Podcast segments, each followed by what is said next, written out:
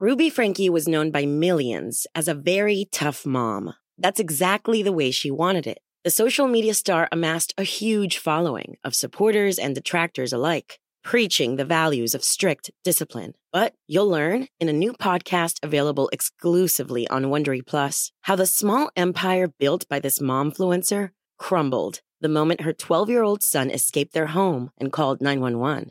Wondery and Law and Crime bring you the new podcast, The Rise and Fall of Ruby Frankie, which explores the allegations of starvation, torture, and emotional abuse leveled against Frankie and her business partner, Jody Hildebrandt. Learn about the family's path to stardom, the depravity investigators uncovered inside the home, and hear in depth analysis of the ongoing criminal trial. Listen to the rise and fall of Ruby Frankie exclusively and ad free on Wondery Plus. Join Wondery Plus in the Wondery app or on Apple Podcasts. Hey, bevor es losgeht, noch ein kleiner Hinweis. Im Großen und Ganzen war dieses Jahr alles andere als lustig. In Europa herrscht wieder Krieg, im Iran werden Protestierende verfolgt. Jetzt reden wir sehr gerne über Skandale, aber wir sind keine politischen Kommentatoren. Da gibt es viele Leute, die das viel, viel besser machen als wir. Wir wollen aber nicht so tun, als wäre die Weltlage nicht gerade die, die sie nun mal ist. Deswegen, für alle, die sich informieren oder helfen wollen, verlinken wir in den Shownotes nützliche Informations- und unterstützende Hilfsangebote. Und jetzt viel Spaß.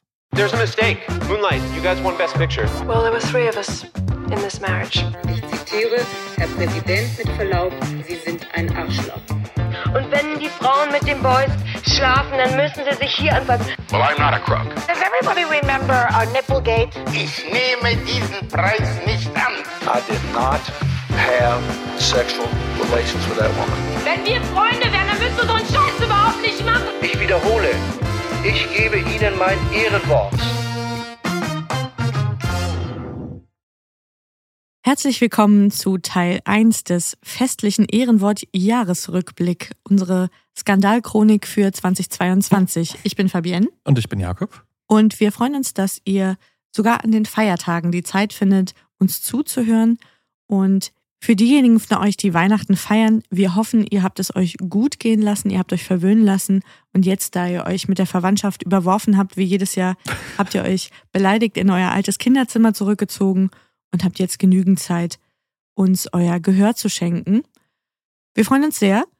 Und ja, dieses ist der erste Streich und der zweite folgt zugleich, nämlich genau morgen. Und es gibt noch eine besondere Überraschung für die morgige Folge. Ja, wir haben nämlich morgen einen Ehrenwort Ehrengast bei uns zur zweiten Jahreshälfte. Richtig. Und zwar Ilona Hartmann, bekannt aus Funk und Fernsehen. Podcasts, anderen Podcasts. Unsere liebe Freundin Ilona hat uns besucht und hat mit uns schon mal aus terminlichen Gründen die letzten sechs Monate des Jahres diskutiert und das legen wir euch morgen unter den Baum. Wir Genau. freuen uns schon. Kleine Vorwarnung, wir waren ein bisschen in Sektlaune, Ganz busy. aber schön wird's trotzdem. Vielleicht trinkt ihr einfach auch, wenn ihr Parallel. das morgen anhört. Das ist eine gute Idee. Feuerzangenbowle oder sowas. So, genug Geplänkel. Richtig? Wir legen los, würde ich sagen, oder? Gehen wir mal ins Eingemachte. Vielleicht auch noch ganz kurz vorab. Danke für all diejenigen von euch, die unserem Aufruf gefolgt sind und Themenvorschläge eingesendet haben auf allen möglichen Kanälen. Wir haben uns daraus bedient und haben euch hoffentlich eine ganz, wie sagt man, einen launigen Jahresrückblick zusammengeschustert, der garantiert nicht von Thomas Gottschalk und Karl Theodor zu Gutenberg moderiert wird. Das ist schon mal ein Gewinn für diese, für diese Folge. Richtig. Aber jetzt geht's wirklich los. Du fängst an. Ja, ich mache den Anfang, denn was im Januar 2022 für die ersten Schlagzeilen gesorgt hat, war ein Thema, das uns auch schon im vorigen Jahr begleitet hat. Es ging nämlich wieder um unser aller Lieblingsthema. Corona. Genau, Covid, Corona, Conora. Ja, man hätte eigentlich gedacht, 2021 haben wir uns zu Corona ausgestritten, aber es war noch nicht ganz vorbei. Mhm. Denn plötzlich drehte sich alles in der Welt um den Tennisprofi Novak Djokovic. Ich hatte es schon fast wieder vergessen, Mhm. aber es war mir dann wieder plastisch vor Augen, dass es zumindest im RBB-Inforadio um nichts anderes ging, zeitweise.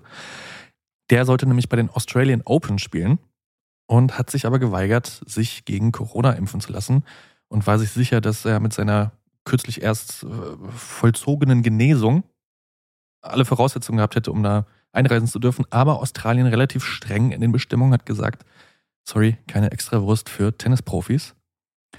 Und er durfte nicht einreisen. Tja, so einfach ist das. Noch bevor das Turnier überhaupt anfangen konnte, gab es da ein juristisches Hin und Her zwischen den Anwälten von Djokovic und dem zuständigen Ministerium. Und die wollten gleich mal ein Zeichen setzen und haben ihm die Einreise verboten, nicht nur für die Turnierdauer, sondern für drei Jahre. Was ich auch krass fand. Ja. Die Entscheidung hat die neue australische Regierung aber erst vor kurzem auch wieder aufgehoben. Insofern darf Djokovic dann zu den nächsten Australian Opens bestimmt kommen. Vertragte Situation jedenfalls und man muss sagen, hätten wir im Januar gewusst, was das Jahr noch so für uns im Petto hat, hätten wir wahrscheinlich auch nicht länger als einen Tag darüber gesprochen. Man muss ja schon rückblickend sagen, dass das gesundheitliche Risiko, was von ihm ausgegangen ist, jetzt eigentlich nicht so gravierend war. Ja, es war jetzt so eine Prinzipiensache. Aber das war halt eine Prinzipiensache. Du kannst ja nicht allen anderen so einen Regelkatalog aufdrücken und dann hier Monsieur Leistungssportler kriegt halt wieder die Extrawurst gebraten. Und ich glaube, deswegen hat man auch diese fast schon drakonische Hm. Einreisesperre für drei Jahre da verhängt. Ja, Australien hatte ja generell so eine sehr strenge No-Covid-Politik Ja, klar. lange Zeit, also gerade 2020, 2021. Mit denen war nicht zu spaßen, was das anging. Nee. Ja, insofern, das war aber auch, glaube ich, das einzige Corona-Thema, das wir dieses Jahr hatten. Das Einzige, über das wir auf jeden Fall hier quatschen wollen. Genau, Ich insofern, denke, es kann auch keiner mehr hören. Covid, machen wir jetzt Umschlag und in die Schublade und die Schublade zu. Und dann stellen wir einen ganz großen Schrank davor. Um ehrlich zu sein, hat sich Djokovic, ich glaube, niemand gewünscht. aber Richtig. irgendwie mussten wir das Jahr beginnen. Ja, wir haben es Und- trotzdem gemacht. Das lag auf der Hand. Den nächsten Skandal, den haben sich aber wirklich sehr, sehr viele von euch gewünscht. Ich glaube, ja, nicht, nicht die meisten. Ich glaube, Nee, WM war noch höher. Die WM aber, in Katar war die meistgenannte. aber überraschend oft auf jeden Fall. Und ihr werdet gleich hören, worum es geht. So, es ist doch jetzt gut. Da haben ziemlich viele Leute ziemlich viel durcheinander gebracht, dann haben es alle abgeschrieben. Es hat sich super geklickt. Mein gesamtes Leben zerstört, zehn Jahre nonstop Arbeit, alles ist kaputt. Können wir jetzt bitte weitermachen? Mann, ich habe keine dieser Bangladeshi-Masken verkauft. Ich habe die weder produziert, ich habe die nicht verschenkt, ich habe die auch nicht verkauft, das ist alles bewiesen. Ich habe aber auch verstanden, dass die Sachlage scheißegal ist. Ob ich's war, ob ich's nicht war, völlig egal. Die Wut an sich macht genug Spaß. Die kleinste Violine der Welt spielte im Frühjahr 2022 für Finn Kliman, den ich davor gar nicht so richtig auf dem Schirm hatte. Also ich wusste, dass der existiert, aber Ich kannte den schon. ja, der war ja auch riesengroß für diejenigen Mhm. von euch, die es nicht so richtig mitbekommen haben oder nicht wissen, wer das ist. Finn Kliman war einstiger Influencer, ja, der seit 2015 eigentlich eine große Fanbase sich aufgebaut hat auf YouTube, vor allem mit Heimwerker-Videos. Ja, der hatte so DIY-Heimwerker-Videos, die sehr unterhaltsam waren, muss man wirklich sagen. Genau, und hat damit eine riesige Zuschauerschaft erreicht, hat dann ein Grundstück gekauft, irgendwo in der niedersächsischen Pampa, das er dann Klimansland nannte.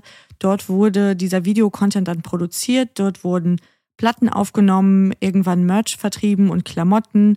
Dann kamen natürlich mit steigender Reichweite auch große Werbepartner dazu, mit denen er zusammengearbeitet hat. Es gab einen Deal mit Funk von ARD und ZDF und so erreichte er binnen weniger Jahre ja rund eine Million Menschen auf YouTube und mehrere hunderttausend Leute auf seinem Instagram-Kanal. Und hat so einfach mit verschiedenen unternehmerischen Aktivitäten eine Menge Geld verdient. Am 3. Mai postet Kliman dann ein Video auf seinem Instagram-Kanal, in dem er zu einem Fragenkatalog Stellung nimmt, den ihm die Chefredaktion des ZDF Neo Magazin Royals geschickt hatte. Und er gibt sich da ganz cool und locker transparent und offen. Er findet das total toll. Ja, Journalismus ist wichtig. Lirum Larum. Und er scheint tatsächlich auch auf jede Frage eine ganz logische und einfache Antwort zu haben. Am 6. Mai, drei Tage später, legt Jan Böhmermann dann aber in seiner Sendung nach. Der Influencer Finn Kliman hatte ja im April 2020, also mitten zu Beginn der Corona-Pandemie, behauptet, er habe mit seinem Textilpartner Global Tactics FFP2-Schutzmasken in Deutschland produzieren lassen, unter fairen Bedingungen zu fairen Preisen und er werde mit dem Vertrieb auch überhaupt keinen Profit machen. Außerdem werde er über 100.000 Masken an Geflüchtete spenden und dafür hat er sich richtig feiern lassen, hat sogar Mhm. auch den Deutschen Nachhaltigkeitspreis gewonnen. Also da gab es Applaus eigentlich durch die Bank von allen Seiten für so eine tolle Initiative. Zumal das ja begleitet war von so einem Tonfall, so schwer ist es doch gar nicht, wenn man will. Das war das eine. Und dann gab es ja ohnehin die große Diskussion, wie abhängig sind wir bei den Masken von China oder anderen Produzenten. Und man darf das auch nicht vergessen, es fiel auch zusammen mit dem Maskenskandal Ja. in der Union. Ja.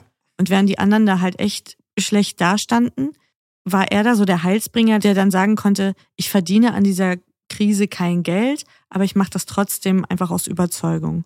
Und jetzt entlarvt Jan Böhmermann das zwei Jahre später als Lüge. Denn die Masken sind sehr wohl aus Bangladesch und Vietnam gekommen und die Masken, die Herr Kliman an Geflüchtete verschenkt hat, waren fehlerhaft, also hatten verminderten Infektionsschutz. Und sehr wohl hat er natürlich damit Geld verdient. Die Rede ist von einem Millionengewinn zu Beginn. Noch am selben Abend reagiert Finn Kliman dann mit einem weiteren Instagram-Video auf diese Vorwürfe. Er nehme das sehr ernst, aber das mit dem Betrug, das würde nicht stimmen. Also so ist so der Subtext. Und er gibt zu, dass Global Tactics diese Masken auch in Bangladesch produziert habe und dass er, anders als noch zuvor behauptet, tatsächlich auch Geld damit verdient hat. Über seinen eigenen Online-Shop habe er jedoch, wie angegeben, nur in Europa produzierte Masken vertrieben und die an ein Flüchtlingslager gelieferten Masken sollen nicht defekt gewesen sein, sondern lediglich größer als die ursprüngliche Vorgabe.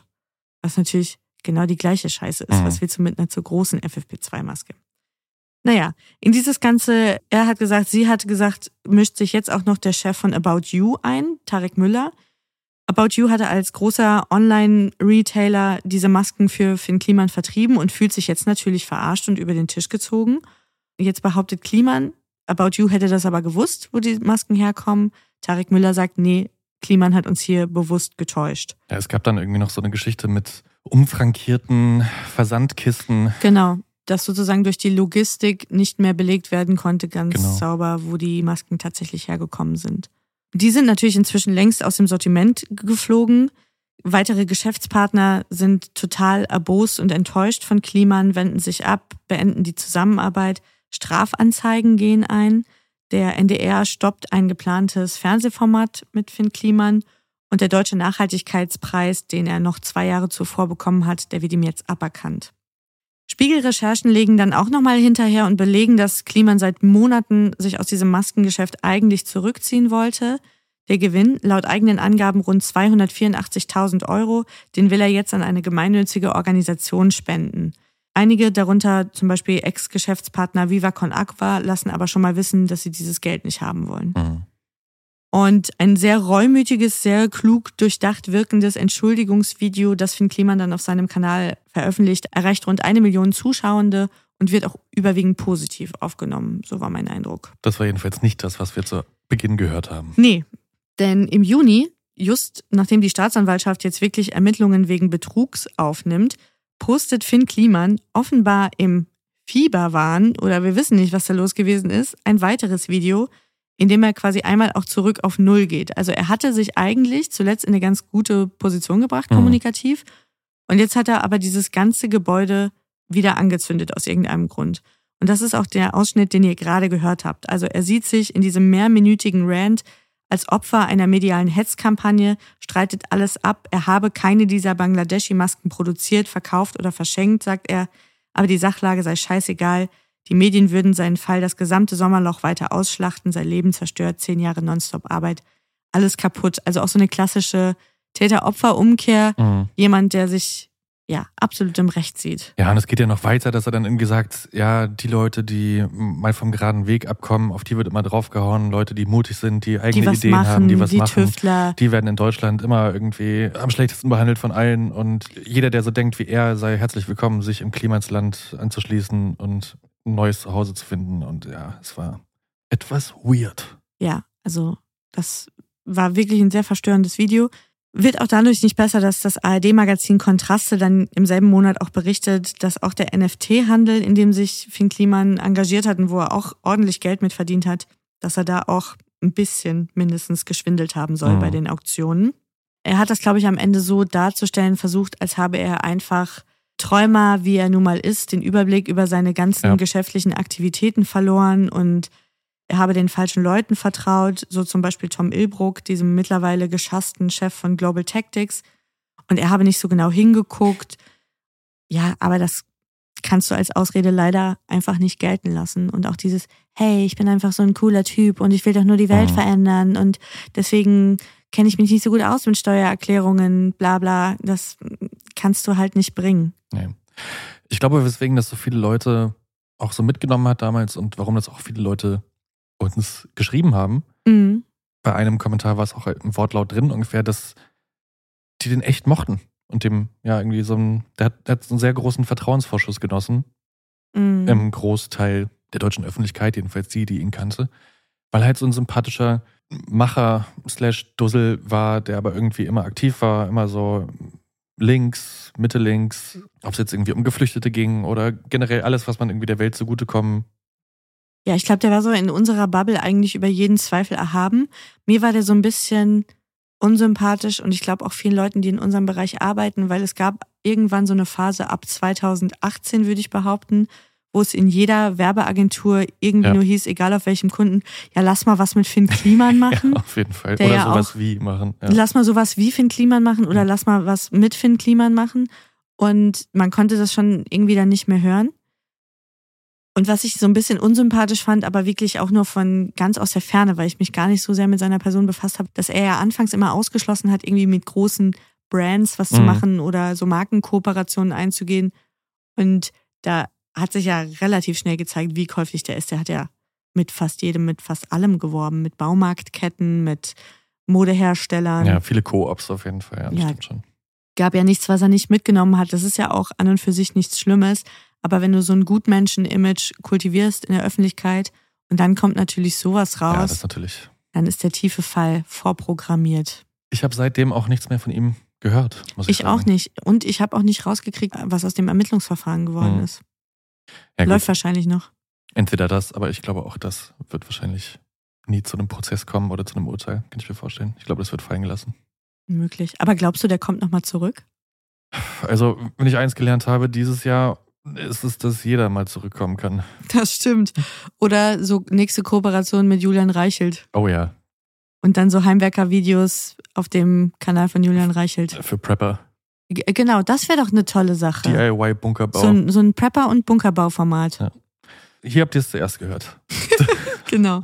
Kommen wir doch von diesem Aufreger zum nächsten Thema, was, glaube ich, auch tendenziell, genau wie Finn Kliman, eher so in unserer Blase stattgefunden hat und vielleicht so im Mainstream gar nicht so sehr wahrgenommen wurde. Obwohl, weiß ich nicht. Im Mainstream hat es ja dann doch noch ganz schön stattgefunden, weil es diese Blase verlassen hat. Mhm, stimmt. Es geht nämlich um die Fridays for Future Absage, die sie einer Künstlerin erteilt haben. Eine weiße Singer-Songwriterin mit Dreadlocks. Und da das als Zeichen kultureller Aneignung gewertet wurde von den VeranstalterInnen rund um Fridays for Future, hat man ihr mitgeteilt, dass das so nicht ginge. Und sie hatte dann die Möglichkeit, sich innerhalb von wenigen Tagen bis zu der Veranstaltung die Haare abzuschneiden oder eben nicht aufzutreten. Das war so die Wahl, vor der man sie stellte. Berechtigt oder nicht, Erpressermethoden waren es schon, im Tonfall auch zumindest schwierig. Die Singer-Songwriterin hat daraufhin jedenfalls diese Nachricht auf Instagram gepostet oder die Situation, in der sie sich wiederfand.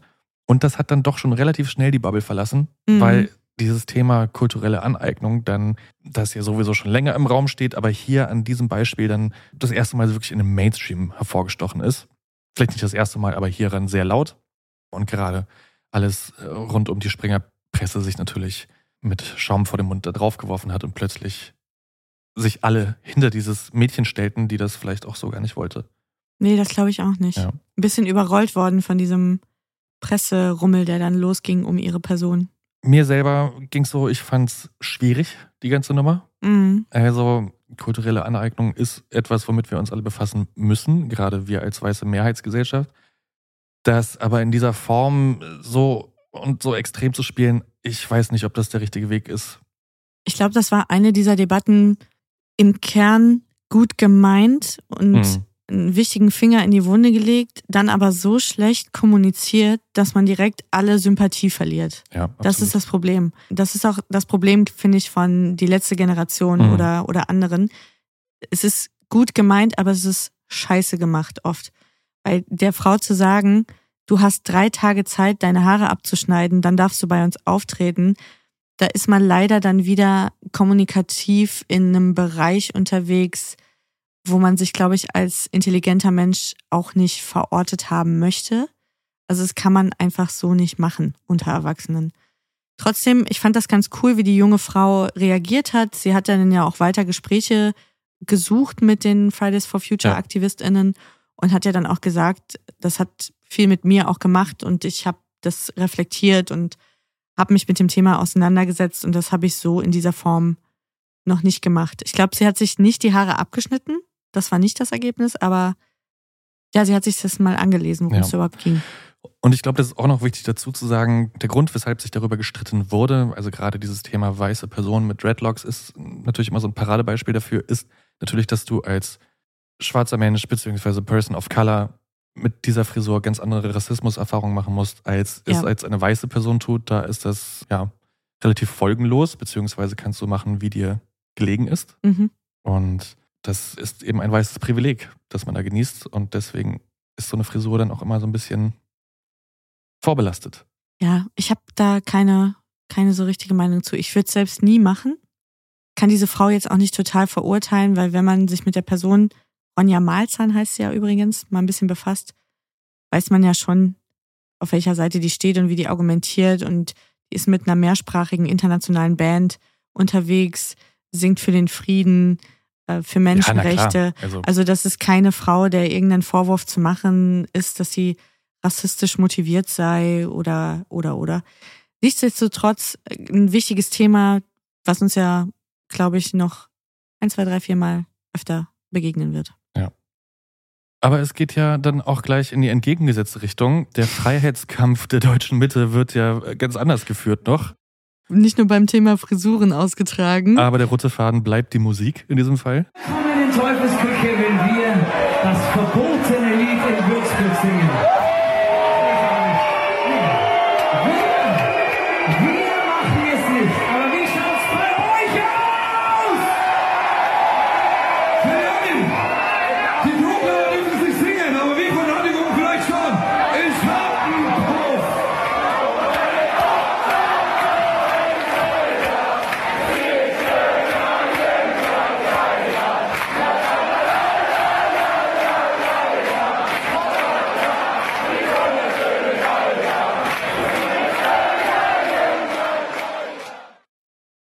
Kulturgut.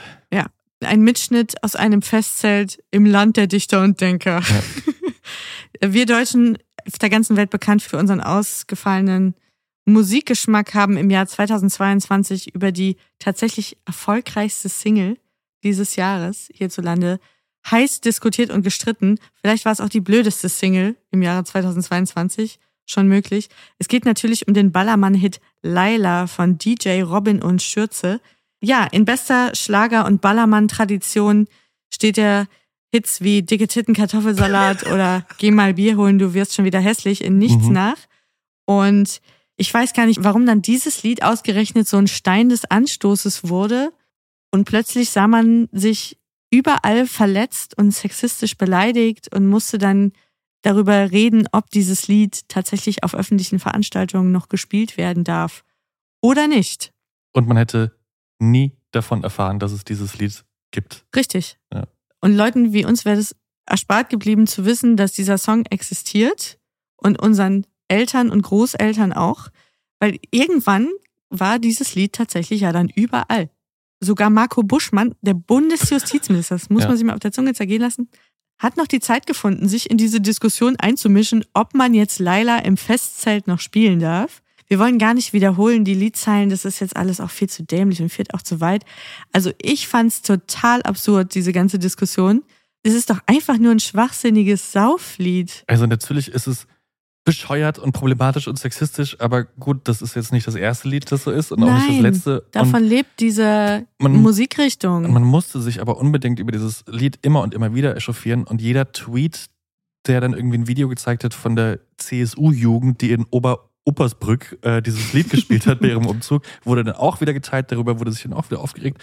Und es war so ein ewiger Kreislauf, während sich natürlich die andere Seite irgendwie als Mitglieder der Weißen Rose plötzlich verstanden hat und irgendwie im Widerstand war gegen die Zensurpolitik und dieses Lied dann extra nochmal zehnmal abgespielt hat. Aber warum man sich jetzt unbedingt auf diesen Song dermaßen stürzen musste und diese Debatte wirklich künstlich am Leben erhalten hat über so lange Zeit, das ist mir einfach nicht klar geworden. Liebe Grüße auch an unsere Nachbarn, die bei ihrer Homeparty Donnerstag nachts bis die Puppen dieses Lied auf Repeat haben laufen lassen. Ich dachte, ich komme nicht mehr klar. oh Gott, wenn die das jetzt hören, ja. Nee, sollen sie mal.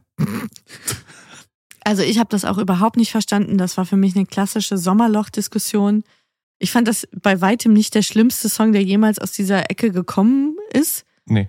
Und ja, dass sich da alle queer-feministischen Gruppen nochmal zu äußern müssen, wie angegriffen sich davon fühlen, okay. Und dass aber dann auch wirklich die dümmsten Kerzen auf der Tanne dieses Lied dann jetzt erst, recht, recht, ja, genau, nochmal ja. in voller Lautstärke irgendwo spielen. Das ist mir alles wirklich Ja, nicht mehr reingegangen. Auch Bundestagsabgeordnete zu herabgelassen haben, irgendwie dann, weiß nicht, Laila auf Twitter zu posten und mein Gott, kommt Wirklich. doch alle mal klar. Absolut Und vor allem- bescheuert.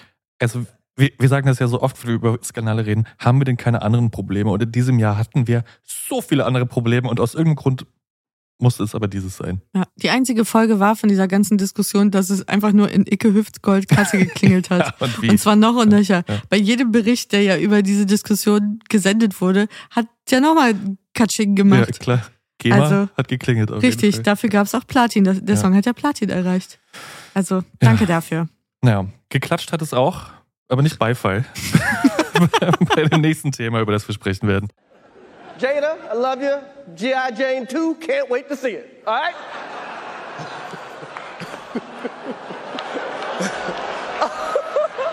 it's, that, was a, that was a nice one. Okay.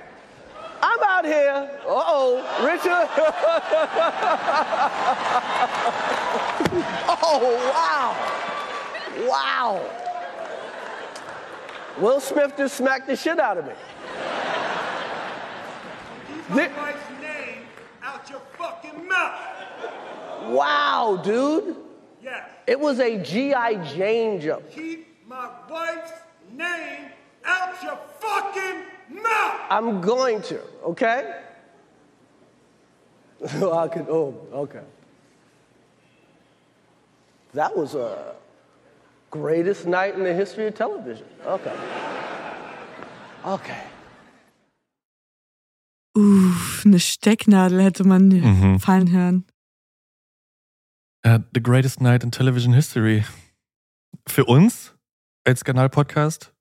Auf Vielleicht. jeden Fall. also ich muss sagen, als ich das mitbekommen habe, ich glaube, ich, glaub, ich habe erst auf Twitter davon erfahren, dachte ich mir, okay, der Jahresrückblick ist schon mal gesichert für dieses Geritzt. Jahr. Ja. Der, ja, Will Smith hat sein Ticket früh gelöst Ja. für den Ehrenwort-Jahresrückblick. Also für den einen Menschen, der das nicht mitbekommen hat, hier noch mal ein kleines Mini-Mini-Recap, weil die meisten von euch haben es bestimmt noch gut im Gedächtnis. Am 27. März werden im Dolby Theater in Los Angeles die Oscars vergeben. Und eigentlich soll das wie jedes Jahr so ein sehr langweiliger Abend mit äh, vielen glitzernden Roben und rührseligen Reden sein. Aber daran erinnert sich kaum noch jemand, genauso wenig wie an die vielen Oscar-PreisträgerInnen, ob jetzt West Side Story gewonnen hat oder The Power of the Dog. Egal, Egal, wir wissen es nicht. weiß niemand mehr. Woran sich alle noch erinnern können, ist, wie Chris Rock eine Laudatio gehalten hat für den besten Dokumentarfilm. Gut, letzteren Fakt hat auch wahrscheinlich keiner mehr in Erinnerung, welche Kategorie das war. Mhm. Jedenfalls machte dann ein Witz über Will Smiths Frau, Jada Pinkett Smith, und vergleicht sie mit G.I. Jane. G.I. Jane ist so eine Superheldin, das weibliche Pendant zu G.I. Joe, die kurzgeschorene Haare hat. Die damals von Demi Moore gespielt wurde, das war ein, so ein Action-Film in den 80ern, 90ern? Irgendwie sowas. Ja, Demi Moore hat in diesem Film jedenfalls eine Glatze. Freiwillig. Jada Pinkett Smith zu diesem Zeitpunkt unfreiwillig, denn sie leidet unter Alopezie, was zu Haarausfall führt, soweit ich weiß. Richtig. Ja. Sie wird dann eingeblendet von den Kameras, sie rollt mit den Augen und Will Smith lacht zuerst noch, dann schneidet die Kamera wieder um und das nächste, was er macht, das haben wir gerade gehört, er stapft auf die Bühne, baut sich vor Chris Rock auf und verpasst ihm wirklich eine Schelle mit Anlauf. Also ein Bilderbuch-Ohrfolge, muss man sagen. Ja. Die Chris Rock aber relativ gekonnt einsteckt und ja, was da so zwischen ihnen passiert ist, habt ihr alles gut gehört. Was ich besonders fand, ist das Publikum, das ja relativ lange noch gedacht hat, glaube ich, dass das so ein, Ein Bit sei. ja, so, ein, so Mhm. ein Gag gewesen sein muss zwischen den beiden. Dem letzten ist es dann, glaube ich, klar geworden, als er dann Keep my wife's name out of your motherfucking mouth. Fucking mouth. Ich würde so gerne mal so schreien können. Ja. Ja, ich glaube, da hat es wirklich der Letzte auch auf dem billigsten Platz Mhm. im Dolby Theater gerafft, dass das ungeplant gewesen ist. Aber auch Respekt an Chris Rock, dass er dann noch irgendwie sich sortieren konnte, Mhm. um da weiterzumachen. Also das ist ja schon Coitus Interruptus der allerschlimmsten Sorte Ja. im Live-Fernsehen. Jedenfalls ihr erinnert euch bestimmt alle noch dran, es ging auch da mehrere Tage lang um nichts anderes. Mhm. Also ich habe ungefähr eine Million Memes gesehen. Ja, ich glaube, das war das erfolgreichste Meme des Jahres, ohne dass es jetzt irgendeine Statistik dazu gäbe, die ich zitieren könnte. Aber das ist für mich das meistgesehene Bild 2022 Ja. neben der Hochzeit von Britney Spears. ja, und auf Twitter ging es auch rund. Und was ich dann auch wieder irgendwie bescheuert fand, war, dass sich dann alle Comedians Amerikas oder viele Comedians Amerikas plötzlich als ja die eigentlichen Opfer dieses Jahres gesehen haben und dass jetzt ein Dammbruch geschehen sei und jetzt werden alle angegriffen. Mhm. Tatsächlich wurde ein Jahr später auch noch ein Comedian angegriffen, nämlich Dave Chappelle auf der Bühne. Darf man auch nicht Das unerwähnt stimmt. lassen. Das darf man auch nicht vergessen. Also, vielleicht war es der Dammbruch auch. Will Smith jedenfalls wurde sowas von gecancelt von der Academy. Der ist jetzt nämlich die nächsten zehn Jahre auf jeden Fall von der Academy ausgeschlossen und darf auch die Oscars nicht mehr besuchen.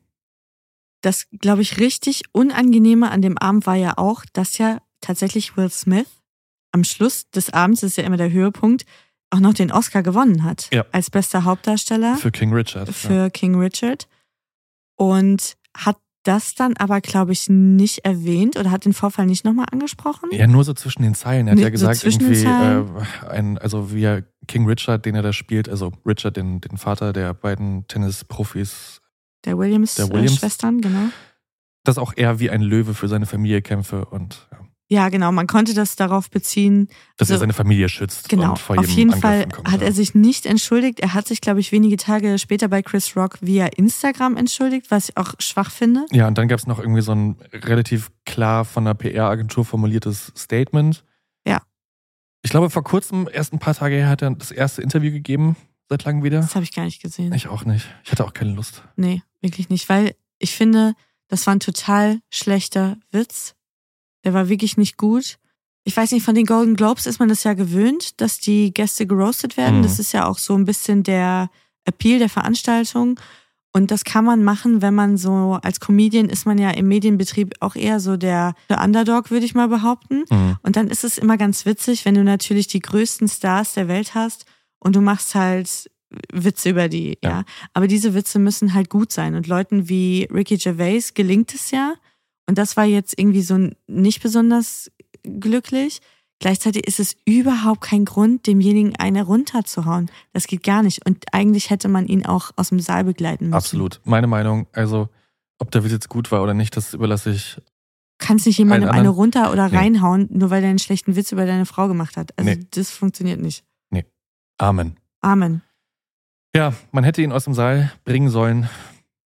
Eine Person hat sich selbst aus dem Saal gebracht, nämlich die nächste, um die es geht. Keine Skandalchronik ohne Rücktritt. Es gibt sie dann doch noch, die Rücktritte. Und es war für mich eine sehr schwere Abwägung, die ich mir auch nicht leicht gemacht hatte.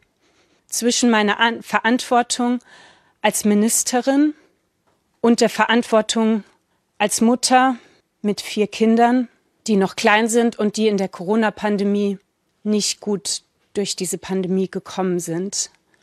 Und deshalb haben wir uns als Familie entschieden, am Sonntag, den 25. Juli, in Urlaub zu fahren. Das war zehn Tage nach der Flutkatastrophe.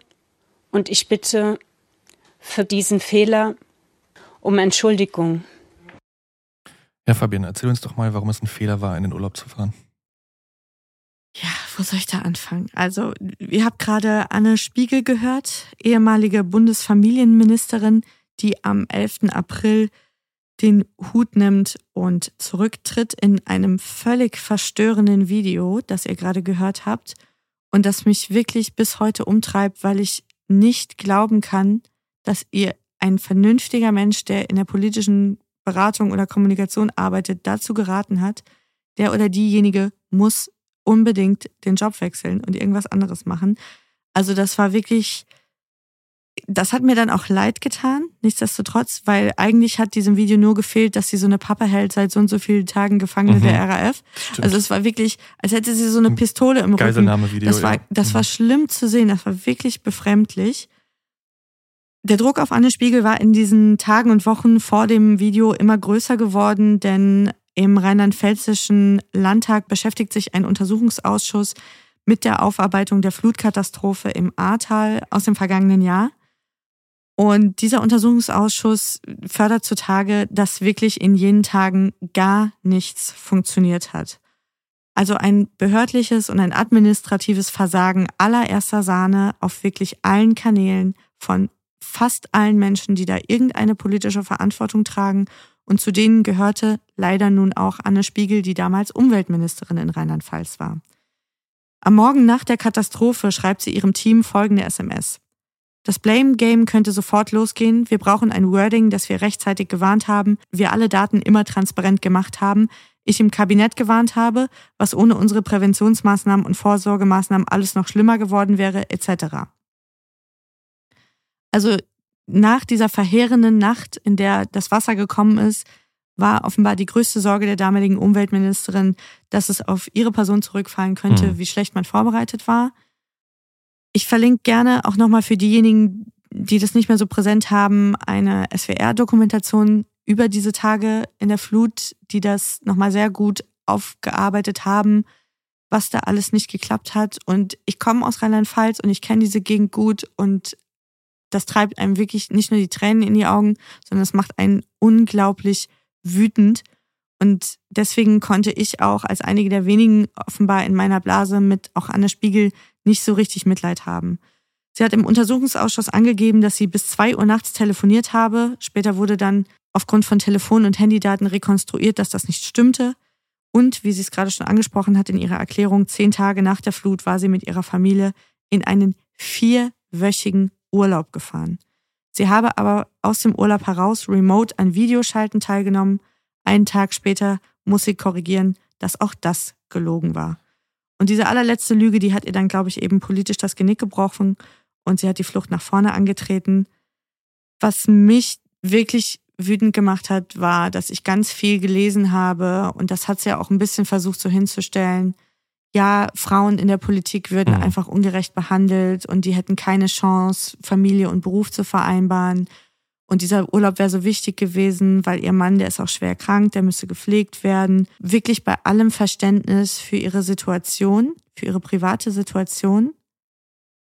Aber dann kann ich weder Landesministerin sein und dann kann ich auch schon gar nicht Bundesministerin sein mir hat das extrem gestunken, diese ganze Gemengelage und auch viele andere PolitikerInnen in Rheinland-Pfalz, die alle meiner Meinung nach den Hut hätten nehmen müssen, haben das ja bis heute ausgesessen und sind immer noch in ihren Ämtern. Anne Spiegel ist dann nach Berlin gekommen und dann hat sie aber diese Altlast irgendwie eingeholt und es hat mir leid getan, wie das passiert ist und es war offensichtlich, dass ihr das nicht leicht gefallen ist. Aber sie hat ihren Job nicht gut gemacht. Deswegen war es absolut richtig, dass sie gegangen ist. Ja, also ich muss auch sagen, das Pressestatement, das sie da abgegeben hat, war schwer mit anzusehen. Ja, das war schlimm. Das also, war wirklich schlimm. Weil es ihr offensichtlich sehr, sehr, sehr nahe gegangen ist. Also sie hat kaum einen geraden Satz rausgebracht, was ich auch verstehen kann vor der ganzen Situation die Situation mit ihrer Familie, mit ihren Kindern und ihrem Mann, die kann einem nur leid tun. Ja, absolut, volles ich Verständnis. Ich fand es aber auch befremdlich in dieser Position, das quasi wie ein Schutzschild vor die eigene Situation zu stellen, muss ich sagen. Ja, wenn ich als Politikerin lüge und flieg auf, dann muss ich gehen. Ja. Kann ich nicht meine halt Familie halt, vorschicken. Das ist es halt, glaube ich. Ich glaube auch, die ganze Situation wäre für sie vielleicht nur halb so verheerend geworden, hätte sie halt nicht noch on top in mehreren Fällen gelogen. Ich glaube auch, hätte sie von vornherein die Wahrheit gesagt und reinen Tisch gemacht, hätte sie es aussitzen können. Ja. Aber so ist daraus nichts geworden. Nee. Jetzt sind wir von Los Angeles ins Ahrtal gesprungen, beziehungsweise ins politische Berlin. Jetzt müssen wir aber ganz kurz nochmal zurück in die Vereinigten Staaten von Amerika. Denn dort gab es einen Skandal, der uns auch, ich würde sagen, monatelang sogar beschäftigt hat. Also wochenlang mindestens. Fast zwei Monate, ja. Here's a photograph of the bed, our bed. Um, and on my side of the bed, um, was human fecal matter. Fluch der Karibik oder die mörderische Frage, wer wem ins Bett geschissen hat. Der Maulwurf, der wissen wollte, wer auf, auf das Bett gemacht hat. Der Hollywood-Schauspieler, der wissen wollte, wer auf die Laken geschissen hat. Ja, wie ihr gerade gehört habt, war Johnny Depp Denn am 11. April beginnt der Prozess zwischen Johnny Depp und Amber Heard. Gegenstand der Klage ist ein Beitrag in der Washington Post, in dem Johnny Depps Ex-Frau Amber Heard über ihre Erfahrungen mit häuslicher Gewalt spricht. Denn Johnny Depp wird in diesem Artikel zwar nicht namentlich genannt, die Klage wirft ihr aber vor, ihm und seinem Ansehen durch diesen Artikel enorm geschadet zu haben. Die Streitsumme beläuft sich auf 100 Millionen Dollar. Kurze Vorgeschichte in der People Magazine Ausgabe von Ehrenwort. Amber Heard und Johnny Depp haben eine Zeit lang gedatet, waren mhm. dann auch kurz verheiratet. Mit Betonung auf kurz. Es waren nicht mal ganz zwei Jahre. Die Scheidung wurde 2016, ein Jahr nach der Eheschließung, eingereicht. Und schon damals warf Amber Heard ihrem noch Ehemann häusliche Gewalt, Alkohol und Drogenabhängigkeit vor. Außergerichtlich wurde sich dann geeinigt auf eine Zahlung von 7 Millionen Dollar und eine Unterhaltszahlung in Höhe von 50.000 Dollar monatlich. Also, also das Geld hat sie bekommen, wenn sie die Vorwürfe nicht wiederholt. Gut gespoilert. Die Zahlung sollte natürlich von Depp an Amber Heard geleistet werden. Mhm. Und, wie du schon vermutet hast, ein weiterer Punkt dieser Einigung war eine sogenannte Nichtverglimpfungsklausel. Quasi so eine gegenseitige Versicherung, dass man in der Öffentlichkeit bzw. in der Presse nicht negativ übereinander spricht. Mhm. Durch Amber Heards 2018 erschienenen Meinungsbeitrag in der Washington Post mit dem Titel I spoke up against sexual violence and face our culture's wrath wurde gegen diese Klausel verstoßen und Johnny Depp zudem ein erheblicher Image-Schaden und auch ein nicht unbedeutender wirtschaftlicher Schaden zugefügt. So jedenfalls hat es die Anklage formuliert. Die Klage wurde 2019 schon eingereicht und 2020 durch eine Gegenklage von Amber Heard vervollständigt, in der sie ihrem Ex-Mann vorgeworfen hat, eine orchestrierte Social-Media-Kampagne gegen sie zu fahren. Und zwei Jahre später kommt es dann zum Prozess. Das Besondere an diesem Prozess war, dass er ja vor den Augen der gesamten Welt geführt worden ist. Mhm. Jeder einzelne Gerichtstag, jedes Verhör, jede Beweisaufnahme, jede Zeugenaussage wurde in einem Livestream für alle sichtbar im Internet übertragen. Ich glaube, dass viele Leute das verglichen haben mit dem O.J. Simpson-Prozess. Also, ja. dass es seither das erste Mal wieder so ein massives öffentliches Interesse an einer Gerichtsverhandlung gab. Absolut. Ich musste auch die ganze Zeit an diesen O.J.-Trial denken. Ja, und dieser Prozess, der auch eher einer Schlammschlacht als einem Rosenkrieg gleicht, der wird zu einem Social-Media-Phänomen. Also, ja. Bis zur Urteilsverkündung am 1. Juni generiert in den Vereinigten Staaten kein anderes Thema mehr Social-Media-Interaktion. Wahnsinn. Weder die Ukraine noch die Abtreibungsdebatte. Also nichts wird besser geklickt als Artikel zu Amber Heard und Johnny Depp. Tja, Menschen interessieren sich für Menschen, ne? Ja, und Interaktion klingt dabei auch deutlich harmloser, als es mitunter war. Ja. Denn im Netz bildet sich wirklich ein regelrechter Mob, der sich vor allem, muss man sagen, gegen Amber Heard richtet. Videos mit dem Hashtag Justice for Johnny Depp generieren 18 Milliarden Views auf TikTok. Unglaublich. Social Media Profile von Zeugen, die für Amber Heard aussagen, also zum Beispiel Psychologen auch unter anderem, werden mit Hasskommentaren überzogen. Die Kliniken, in denen sie arbeiten, kriegen schlechte Bewertungen etc. Livestream-Ausschnitte werden aus dem Kontext gerissen, in Memes verwandelt, von selbsternannten, in Anführungsstrichen, Experten und Analysten durchgekaut und der Masse wieder zum Fraß vorgeworfen. Sehr beliebt waren zum Beispiel so Videos auf YouTube von irgendwelchen Körpersprache-Experten, die dann vermeintlich anhand der oh, Mimik ja, und Gestik genau. von Amber Heard erkennen konnten, wann sie lügt und wann nicht. Wichtig dazu zu sagen ist, dass es überhaupt keine wissenschaftliche Grundlage für irgendwelche Körpersprache-Analyse-Tools gibt. gibt. Ja, also insofern alles Bullshit. Im Gerichtssaal selbst muss man aber auch sagen, macht keine der beiden Seiten eine wirklich besonders gute Figur. Mhm. Für mich wirkt das Ganze damals auch so, als würde man das Innenleben einer extrem toxischen Beziehung ja. und manipulativen Beziehung vor aller Welt ausbreiten. Am Ende geht dann allerdings Johnny Depp als Sieger vor. Die Geschworenen sprechen Amber Heard in allen drei Anklagepunkten schuldig. Ehrenwort wird gesponsert von HelloFresh. Jetzt ist es gerade ja nicht so, als hätten wir zu wenig zu tun. Nee, das stimmt. In letzter Zeit ist echt ganz gut was los. Und ich bin da ganz ehrlich, ich bin super dankbar für alles, was uns auch nur ein bisschen Stress erspart. Denn es gibt wirklich schönere Dinge, als sich nach Feierabend noch ein Rezept rauszusuchen und dann nochmal in den Supermarkt zu rennen. Mit HelloFresh wird euch zumindest diese Sorge abgenommen. Ihr könnt aus über 30 abwechslungsreichen Gerichten das auswählen, was ihr immer schon mal ausprobieren oder nachkochen wolltet oder was euch gerade in den Speiseplan passt und lasst euch die Zutaten dafür ganz bequem nach Hause liefern. Nur kochen müsst ihr dann noch selbst und das ist dank der Rezeptkarten, die mitgeliefert werden, sowas von easy. Das kriegt jeder hin. Und mit dem Rabattcode Ehrenwort spart ihr jetzt bis zu 120 Euro bei der Lieferung nach Deutschland, bis zu 130 Euro bei Lieferungen nach Österreich und bis zu 140 Franken, wenn ihr in die Schweiz bestellt. Hopp Schwyz. Das Abo ist ganz flexibel und ihr könnt die Lieferungen jederzeit anpassen, pausieren oder problemlos auch kündigen. Übrigens, der Rabattcode Ehrenwort ist auch dann gültig, wenn ihr in der Vergangenheit schon mal bei HelloFresh bestellt habt. Und die erste Box gibt sogar versandkostenfrei. Alle Angebote und Links findet ihr wie immer in der Folgenbeschreibung. Und jetzt zurück zur Folge.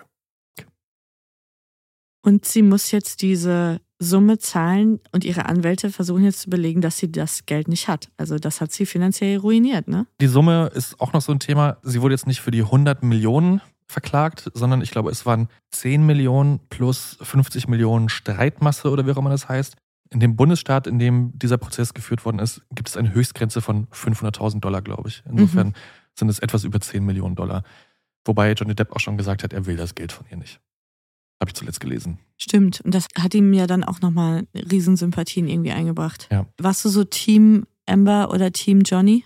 Weder noch, muss ich sagen, weil ich fand es extrem befremdlich, Mhm. dass sich ja auch Leute aus unserem Freundeskreis zum Teil da wirklich so involviert haben in diesen, in diesen Prozess und so gebrannt haben für meistens dann irgendwie Johnny Depp eher oder dann auch für Amber Heard. Aber es kam, wir hatten so ein paar Abende, wo wir essen oder trinken waren mit Freunden und dann wurde sich wirklich darüber gestritten, wer Mhm. denn jetzt recht habe. Und wo ich mir dachte, es sind beides Psychos.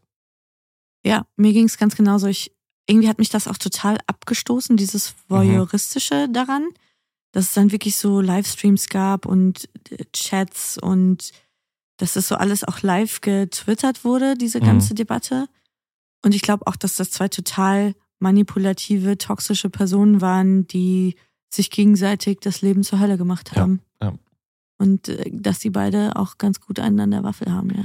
Also ich hatte auch da überhaupt nicht das Bedürfnis, auf einer von beiden Seiten zu stehen, muss ich sagen. Weil ich es Mhm. einfach nur befremdlich fand. Was ich aber echt erlebt habe, ist, also da ich ja so ein Kind des Internets auch bin und da viel auf Reddit unterwegs bin oder Twitter, dieser ungebrochene Support von Johnny Depp, der hat dann auch so ein Publikum nach oben befördert, das sich, glaube ich, sonst irgendwie in Incel-Foren herumtreibt. Also Ja, ich meine auch die Kommentare, die Amber Heard Ja. bekommen hat, das war ja wirklich schon unter aller Sau. Und das ist halt das, was an solchen Prozessen immer schlimm ist. Selbst wenn man da sich nicht irgendwie einmischen will oder keine Meinung zu bilden will, so wie ich jetzt in diesem Fall, ich finde immer, klarer Verlierer ist halt immer das Thema häusliche Gewalt bei sowas. absolut, ja. Also Frauen oder auch Transpersonen, Menschen, die proportional oft von dieser Form von Gewalt betroffen sind und sich nicht trauen, was zu sagen, die werden halt durch Prozesse dieser Art jetzt auch nicht unbedingt darin gestärkt, ja, Eine Aussage zu machen, eine Aussage oder? Zu machen, zu versuchen, zu ihrem Recht zu kommen. Ja.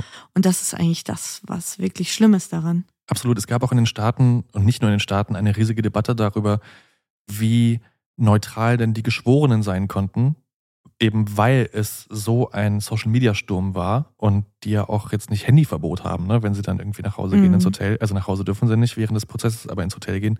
Die kriegen das ja trotzdem mit. Und wenn es nicht sie selbst mitkriegen, dann durch ihre Freunde und Familie, die halt im Internet sind. Alter, stell dir mal vor, du bist Geschworener bei so einem Prozess. Ja. Und dann dauert das Monate. Oh Mhm. Gott, nee. Eine Journalistin des Guardians hat dafür einen Begriff gefunden, den ich sehr gut fand, nämlich Trial by TikTok. Mhm. Der hat es für mich eigentlich ziemlich auf den Punkt gebracht. Also tatsächlich muss dieses Urteil auch in dieser Form nie da gewesen sein. Also weil du eigentlich mit so Diffamierungsklagen es sehr schwer hast in den Staaten. Und dann auch in dieser Höhe. Ja. Ja. Und wo wir doch gerade bei so einem gute Laune-Thema sind. Wo wir ja eigentlich auch schon wieder beim Thema sexualisierte Gewalt sind. Ja. Ja, Skandal Dauerbrenner, Mhm. auch in diesem Jahr. Kommen wir doch nochmal zurück nach Deutschland. Da hat am Ostersonntag die mir bis dahin vollkommen unbekannte Comedian Joyce Ilk einen Instagram-Post veröffentlicht, auf dem sie mit ihrem Kollegen Luke Mockridge zu sehen ist. Luke Mockridge, die Älteren erinnern sich, auch ein Opfer der woken Cancel Culture, der jetzt nirgends mehr ein Bein auf den Boden bekommt, keine Shows mehr, keine Ticketverkäufe. Und deswegen auch der erfolgreichste Comedian des Jahres 2022. Herzlichen Glückwunsch an Ja. dieser Stelle. an Sat 1. Kommen wir zurück zum Post. Unter dem hieß es, hat hier irgendwer von euch Eier gefunden? Ich habe nur ein paar K.O.-Tropfen bekommen. Nicht nur ein wirklich ganz fantastischer Witz, den wir wahrscheinlich einfach zu doof sind zu verstehen, sondern auch eine Anspielung auf eine ganze Reihe von Vorwürfen, mit denen sich Luke Mockridge konfrontiert sieht. Die reichen ja von sexueller Belästigung bis hin zur versuchten Vergewaltigung. Eine ziemlich hässliche Debatte, die ja schon seit letztem Jahr eben im Gang ist. Es gab ein Ermittlungsverfahren, nachdem seine Ex-Freundin Ines Anjoli ihn angezeigt hatte. Das ist aber eingestellt worden. Dann gab es einen sehr umfassenden Text im Spiegel, in dem mehrere Frauen unter anderem mit Namen, unter anderem aber auch anonym, erzählen von Mockridge mindestens sexuell belästigt worden zu sein. Gegen diese Berichterstattung ist er aber vorgegangen, juristisch, und hat auch Recht bekommen. Die einzigen, die sich eigentlich in der Comedy-Szene sehr laut dazu verhalten, sind Hazel Brugger und ihr Mann Thomas, die ja zum Beispiel auch beim Comedy-Preis diese T-Shirts mhm. trugen. Ah ja, Auf genau. den T-Shirts stand Konsequenzen für Comedian XY. Naja, aber wie schon angedeutet, es gab ja volle Rückendeckung von Seit 1 und die gibt es ja auch heute noch. Und auch wenn Luke Mockridge ein paar Monate Pause gemacht hat und sich aus der Öffentlichkeit zurückgezogen hat, kann ja überhaupt keine Rede davon sein, dass er jetzt hier irgendwie gecancelt wäre. Okay ja absolut absurd. Gleichzeitig spielt dieser K.O.-Tropfen-Gag von Joyce Ilk auch auf ein Bit von Mockridge an, das auch schon mehrfach diskutiert und kritisiert wurde, schon bevor diese ganzen Vorwürfe an der Öffentlichkeit waren. Und ja, dementsprechend könnt ihr euch vorstellen, gab es halt wahnsinnig viel Kritik an diesem Posting. Und die Komikerin entschuldigt sich dann auch ein paar Tage später auf ihrem Kanal, ihr Post sei nicht verständlich gewesen. Das finde ich auch schön. Das mhm. heißt ja immer nur, aka, wir sind doof. Wir haben es einfach nicht verstanden. Sie habe aber viele verletzt, das tue ihr aufrichtig leid und sie fügt hinzu, so möchte ich nicht sein, denn dann überschreitet das auch in meinen Augen Grenzen, die ich nicht überschreiten möchte. Damit war die Geschichte eigentlich zu Ende, weil Joyce Ilk auch viele positive Reaktionen dann bekam auf dieses Posting, weil viele gesagt haben, hey cool, dass du ein paar Tage in dich gegangen bist, das reflektiert hast, mhm. dich jetzt so dazu verhältst. Jetzt hat dieser ganze Skandal aber tatsächlich nochmal ein Comeback erlebt vor kurzem, denn Faisal Kavusi, selbsternannter Comedian, auch aus dieser Sat1 Lachfabrik-Bubble, hatte damals einen Kommentar kommentiert unter diesem Posting. Also Silvi Carlsson, eine Musikerin, hatte damals unter dieses Posting geschrieben, nicht lustig, ich bin schon einmal fast an K.O.-Tropfen gestorben, was der Komiker mit den Worten erwiderte, nächstes Mal werde ich die Dosis erhöhen. Er hat dann auch eine Instagram-Story gemacht in seinem Profil, wo er dann irgendwie sagte, er werde seine Fans auf die KritikerInnen hetzen und also wirklich auch jenseits von Gut und Böse. Jetzt war der vor kurzem bei Kurt Krömer im RBB eingeladen, bei Schick Krömer. Und da hat ihn der Gastgeber nochmal mit diesem Verhalten konfrontiert, ungefähr 23 Minuten lang. Auch die unangenehmsten 23 Minuten, die ich seit langem gesehen habe. also fast so unangenehm wie das Rücktrittsvideo von Anne Spiegel, ja. muss man sagen. Und ja, der hat den einfach komplett demontiert. Und es würde mich extrem wundern, wenn wir den nochmal wiedersehen. Diesen Faisal Kavusi, meinst ja. du? Ja. Ich habe ihn da das erste und hoffentlich auch das letzte Mal gesehen. Ja, ich habe ihn nur damals mitbekommen, als dieser Post von Joyce Ilk da erschienen ist. Und dann habe ich in zumindest meiner Instagram-Bubble diesen Kommentar von ihm dann auch zugespielt bekommen. Mhm. Kannte den davor auch nicht, danach auch nicht mehr. Der war dann sofort wieder aus meinem Gedächtnis verschwunden, bis Krömer den nochmal rausgeholt hat. Ich hatte das damals nämlich gar nicht mitbekommen ja, ja, mit diesem schon, blöden ja. Kommentar. Ich war dann auch schockiert, weil Krömer hatte ja dann noch so ein paar andere Dinge mhm. aus der Vergangenheit und nennen wir es dem künstlerischen Schaffen von Faisal mhm. Kavusi rausgeholt. Ein, ein Brüller nach dem anderen auf jeden Fall. Also der absolute Tiefpunkt fand ich dieses Poster da für seine Tour. Ach ja. Politisch inkorrekt hieß mhm. die Tour. Und er inszeniert sich in der Pose wie George, George Floyd. Floyd. Ja. Also ich weiß nicht, was, mein, was in manchen Leuten vorgeht, das kann ich mir wirklich überhaupt nicht, also ich kann es mir nicht erklären. Ja. Auf jeden Fall ein Name, den wir uns nicht mehr merken müssen. Nee. Kommen wir von einem verhängnisvollen Social Media Posting zum nächsten. Was war da los? Die Übergänge flutschen aber auch heute. Aber heute so. richtigen Lauf. Wie zwei richtige Podcaster. Ja, einen verhängnisvollen Instagram-Post hatte nämlich der Sohn einer nicht ganz unwichtigen äh, politischen Figur in Deutschland gemacht, nämlich der Sohn von Christine Lambrecht. Der hat auf Instagram ein Foto von sich gepostet im Hubschrauber der Bundeswehr. Mitte April berichtet Business Insider nämlich, dass die Bundesverteidigungsministerin Christine Lambrecht ihren 21 Jahre alten Sohn im Regierungsflieger mit zu einem Truppenbesuch genommen habe und nach einer Übernachtung ging es dann am nächsten Tag weiter mit dem Auto Richtung Sylt in die Ferien. Rausgekommen war das Ganze, weil Lambrechts Sohn, wie gerade schon erwähnt, ein Foto aus dem Bundeswehr-Hubschrauber heraus auf seinem Instagram-Profil geteilt hat. Also der Poser-Move des Jahres, kann man sagen fast. Selten dämlich auch. Der Tagesspiegel wollte dann von Lambrecht auch wissen, wer das Foto denn gemacht hat. Sie hat die Aussage verweigert, mit Ja. dem Verweis auf ihre Privatsphäre. Die Zeitung ging dann allerdings gerichtlich gegen sie vor, hat auch recht bekommen. Sie musste dann mitteilen, dass sie das Foto selbst gemacht hat. Wie viel Zeit jetzt zwischen der Buchung des Urlaubs und der Terminierung des Truppenbesuchs war, das musste die Ministerin allerdings nicht sagen. Und man muss auch sagen, dass die Mitnahme zulässig war. Also War sie, illegal. kann, sie kann Familienmitglieder mit sich führen, wohin auch immer sie Mhm. reist. Aber natürlich hat sie schon den Eindruck erweckt, dass hier Privates und Dienstliches dann schon sehr vermischt werden und andere Menschen nehmen dann irgendwie einen Drive Now, um in den Urlaub zu fahren und Lambrechts Sohn den Bundeswehrhelikopter, Ja, wer kennt es nicht? Ja. Nörgelnde Kinder, die im Hubschrauber die mitfliegen im wollen. Hubschrauber mitfliegen und immer wollen, dass man irgendwelchen Instagram-Content für sie produziert. Ja. ja, mit der Bahn konnte man jedenfalls nicht fahren. Ja, also es war nichts Verbotenes, was sie da gemacht hat, aber es hat nicht so richtig gut ausgesehen. Und jetzt muss man ja sagen, wenn ich jetzt sagen müsste, wer als Kabinettsmitglied die Legislatur nicht zu Ende kriegt, dann würde ich wirklich, ich glaube, ich würde schon Huni auf Christine Lambrecht setzen. Ja, das Verteidigungsministerium ist schon so der wackelnde Stuhl. Es ist ja in jeder Legislatur der heiße Stuhl, Mhm. muss man sagen. Jetzt haben wir auch noch Krieg. Und jetzt haben wir auch noch jemanden komplett Unfähigen da sitzen. Ja, das ist halt schwierig. Und eine marode Bundeswehr und ja, ja. Ja, lassen wir das. Wenden wir uns doch wieder den schöneren Dingen zu. von einer Grand Dame zur nächsten. Sehr schöne Überleitung wieder. Es sind ja auch noch schöne Dinge passiert in 2022. Rauschende Feste zum Beispiel, so wie die jährliche Met Gala in New York. Ist ja immer Talk of Town. Ich liebe es am anderen Morgen, mir anzugucken, wer was getragen hat, wer das Motto gut umgesetzt hat.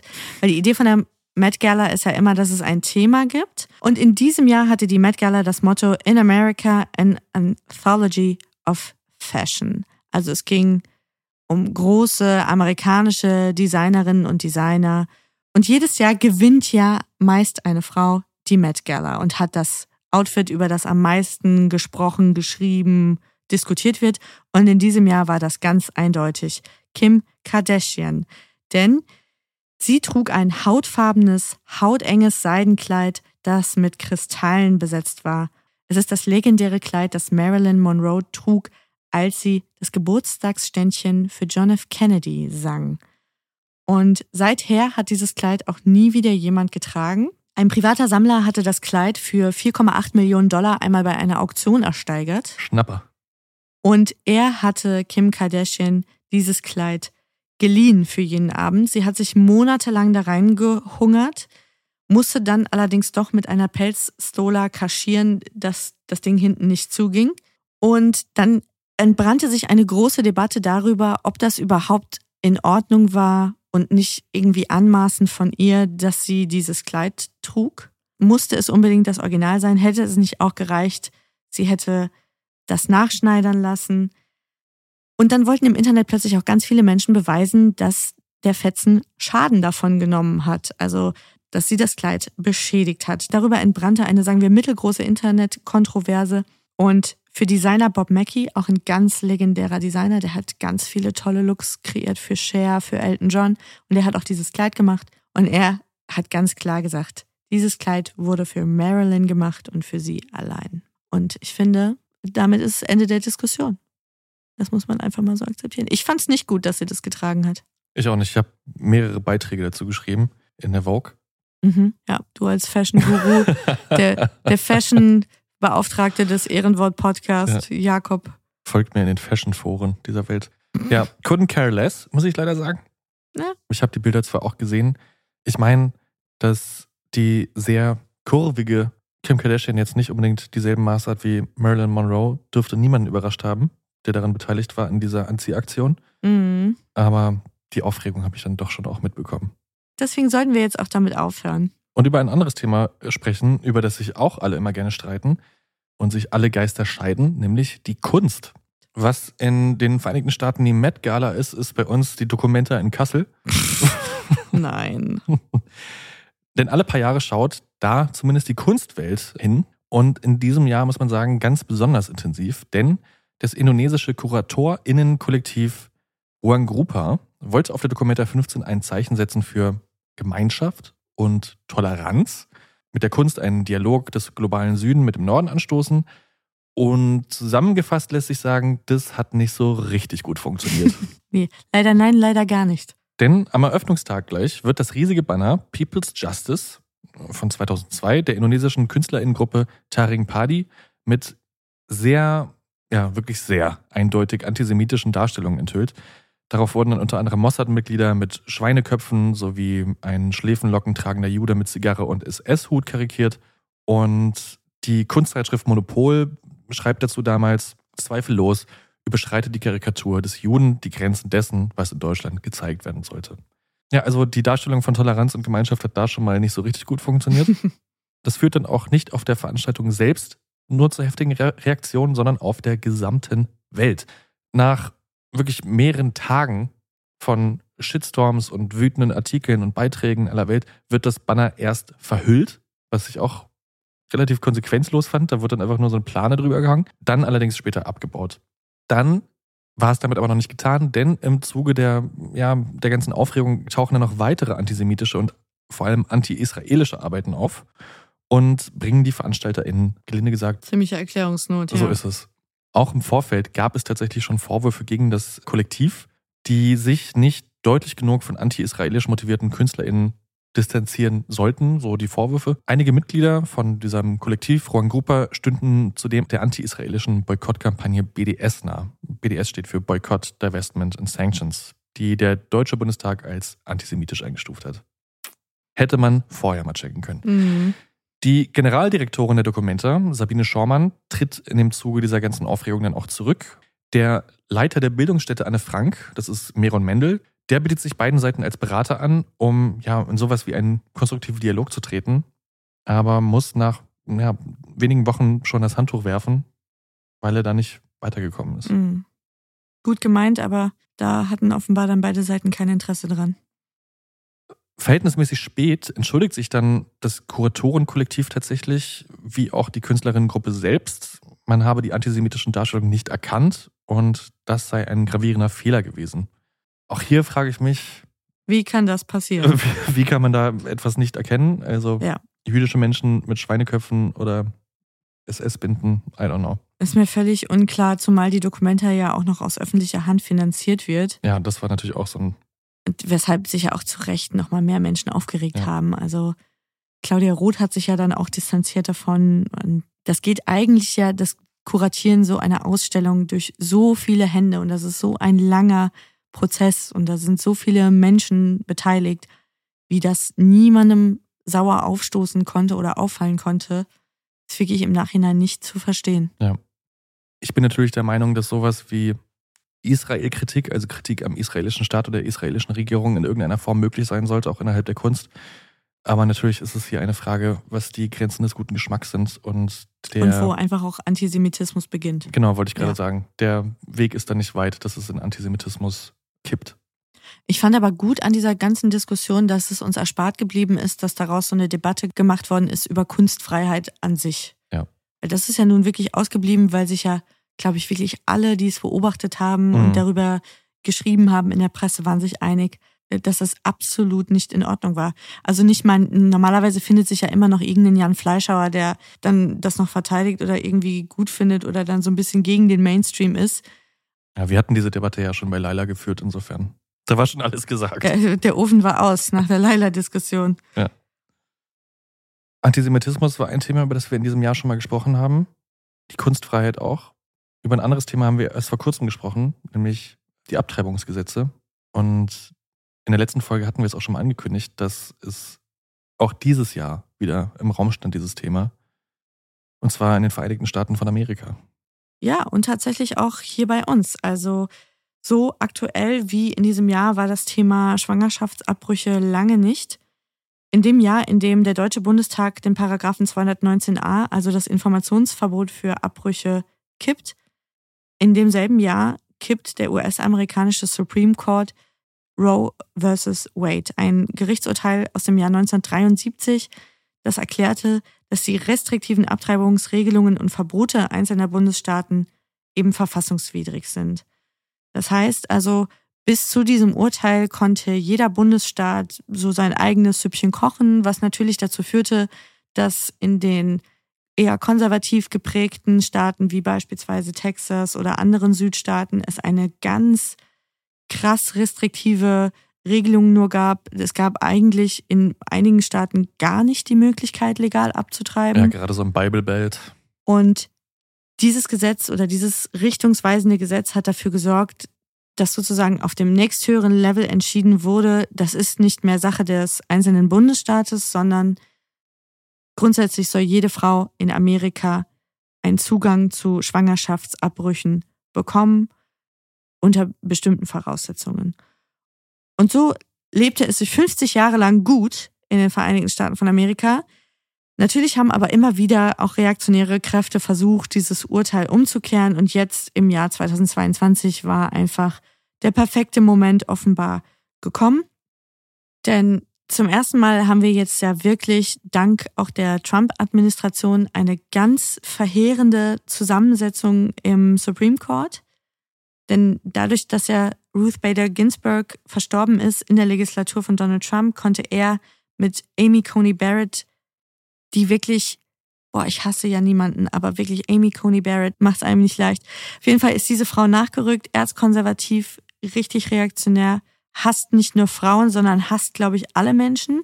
Und damit war die Mehrheit sozusagen da, also eine konservative Mehrheit beim obersten Gerichtshof, um jetzt Roe versus Wade zu kippen. Und bevor dieses Gesetz kam, gab es 130.000 illegale Abbrüche in den USA. Danach ist diese Zahl gesunken, ich glaube, auf wenige hundert oder sogar in den zweistelligen Bereich. Und wir werden jetzt halt wieder zurückgeworfen ins Mittelalter, beziehungsweise die schwangeren Personen in den USA. Düstere Zeiten, die da anfangen. Und das, was wir in der letzten Folge von Ehrenwort besprochen haben im Zusammenhang mit dem Memminger Prozess, das ist eine Lebenswirklichkeit, mit der sich jetzt tatsächlich wieder viele Frauen und schwangere Personen konfrontiert sehen in den USA. Ja, und da muss man wirklich sagen, reiht sich eine Horrormeldung nach der anderen. Ja. Also es sieht düster aus da drüben in den Vereinigten Staaten, was insbesondere Frauenrechte, auch homosexuellen Rechte angeht. Queer-Rechte, ja, absolut. Es sind dann auch ähm, massig Leute, also Tausende von Menschen auf die Straßen gegangen, natürlich vor allem in den Ballungszentren an der Ost- und an der Westküste, aber natürlich auch anderswo auf der Welt. Diese Entscheidung hat natürlich auch überall sonst massives Unverständnis ausgelöst. Es gibt eigentlich kein entwickeltes Industrieland auf dem Level der Vereinigten Staaten, die diese Art Abtreibungsgesetze ja. haben. Selbst Joe Biden hat es ja genauso formuliert. Der sitzt ja auch da und denkt so, ähm, okay, muss jetzt aber natürlich gucken, ne? Die hat ja auch nur knapp die Mehrheit im Kongress ja. geschafft. Also wir werden es erleben. Ja, die Debatte um Roe versus Wade war die letzte Skandalgeschichte der ersten Jahreshälfte und somit das Ende von Teil 1 unseres Jahresrückblicks. Man soll ja auch dann aufhören, wenn es am beschissensten ist. Das ist ja meine Meinung. das ist auch das Motto dieses Jahres auf jeden Fall. Ja. Na, es hätte gut und gern die letzte ätzende Debatte sein können und der letzte große Skandal. Aber das ist noch lange nicht. Wir haben eine ganze zweite Hälfte voll mit vielen Themen. Nur damit ihr wisst, auf was ihr euch freuen könnt. Wir reden unter anderem über die Patricia Schlesinger slash RBB-Affäre. Wir sprechen über das zweite Sommerloch-Thema dieses Jahres, Sanna Marins Partyvideo. Wir reden darüber, dass das Vereinigte Königreich im absoluten Politchaos versunken ist, zwischenzeitlich über einen Betrugsvorwurf bei der Schach-WM. Wir reden natürlich über die beiden Alpha-Mails Kanye West und Elon Musk. Mhm. Wir reden ganz kurz über die WM in Katar. Ich weiß, das haben sich viele von euch gewünscht, aber vielleicht geht es euch wie uns. Wir konnten es nicht. Wir, wir konnten es nicht mehr hören. Wir haben uns zu dritt angeguckt und war ja auch noch mitten in dem ganzen WM Taumel und wir haben gesagt, wir kriegen es nicht, wir kriegen es nicht hin, wir wollen nicht. Alle haben alles gesagt dazu. Aber versprochen, wenn sich genug Leute wünschen, machen wir eine eigene Folge dazu. Ja. Denn die wird, glaube ich, auch zwei Folgen füllen. Mindestens. Das alles und noch viel mehr würde ich machen, wenn ich König von Deutschland wäre. Nein, das alles und noch viel mehr besprechen wir ab morgen mit Ilona. Selbe Stelle, selbe Quelle. So ist es. Oder vielmehr, wir haben es schon mal besprochen und ihr könnt es euch morgen anhören, hier auf diesem Kanal. Und dann bleibt uns jetzt nur noch, euch in einen wunderschönen restlichen ersten Weihnachtsfeiertag zu entlassen und euch ein frohes Fest zu wünschen, sofern ihr es denn feiert. Und allen, die es nicht feiern, euch eine hoffentlich schöne freie Zeit. Genau. Wenn ihr euch mit eurer Familie tatsächlich gestritten habt, vielleicht ist ja jetzt genug Zeit ins Land gegangen, nachdem ihr durch seid mit dieser Folge, um wieder runterzukommen und euch zu vertragen. Ja, vielleicht, und das ist ja auch das Schöne an so Skandalgeschichten, man reflektiert ja, dass die eigenen Dinge im Leben, dass man das eigentlich noch ganz gut im Griff hat und dass es so schlimm ja gar nicht ist. Genau. Also vielleicht hat euer Onkel diese Bemerkung gar nicht so gemeint. da rein, da raus. Vertragt euch, das ist das Fest der Liebe. Genau, insofern geht runter, macht Leila an. Tanzt in den Abend. Noch einen schönen restlichen Feiertag. Bis morgen. Bleibt sauber. Tschüss.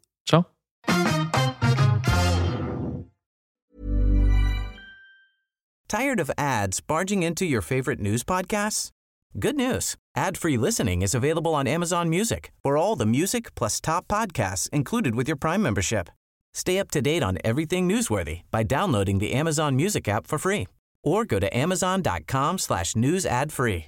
That's amazon.com slash news ad free to catch up on the latest episodes without the ads.